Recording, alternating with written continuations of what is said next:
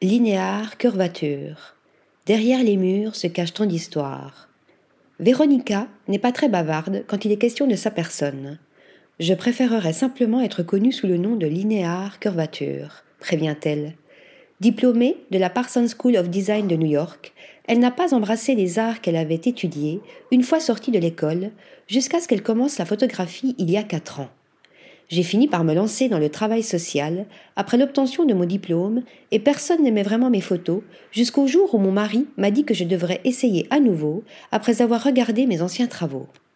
À travers ces clichés, ce sont des bâtisses fantomatiques que Linéaire Cuvrature met en scène. J'adore la façon dont l'architecture est si abondante et unique partout où vous allez.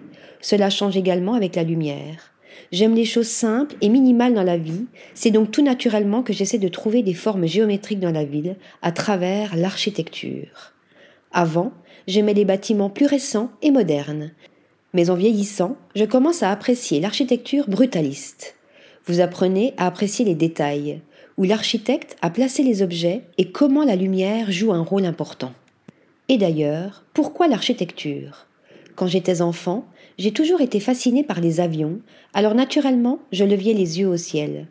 Alors qu'elle s'en va étudier à New York, ses yeux, cherchant les cieux, se confrontent à l'architecture de la grosse pomme. Depuis, je trouve l'architecture fascinante et j'aime le fait que derrière les murs se cache tant d'histoires. Article rédigé par Lisa Agostini.